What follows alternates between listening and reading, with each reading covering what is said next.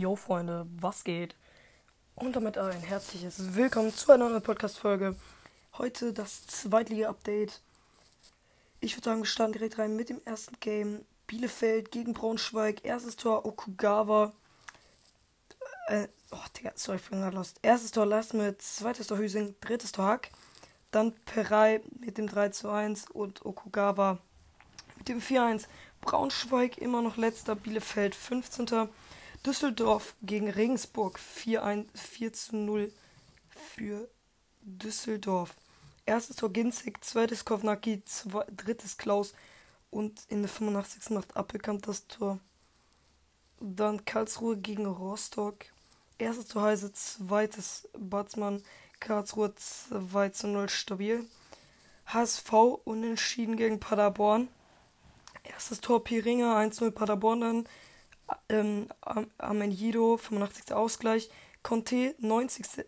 2-1 und Med, 93. 2-2. Sehr, sehr stark. Darmstadt gegen Heidenheim 2 2. Das nächste Spiel HSV 2-0 gegen Nürnberg. Tor macht Vuskovic und Glatzel. Kaiserslautern gegen Magdeburg 4 zu 4. Sorry, dass ich jetzt nicht alles sagen kann. Zurück. Tut mir leid. Hannover gegen Fürth 2-1 Hannover. Und Kiel gewinnt 1-0 gegen Sandhausen, Freunde. Ja, das Daily-Projekt, Leute, das ist der letzte Teil leider. Ähm, es werden bald wahrscheinlich nochmal Daily-Sachen kommen. Ich hoffe, ihr habt da Bock drauf. Ähm, auf jeden Fall, Leute, werden die Daily-Sachen aus ein paar Teilen bestehen.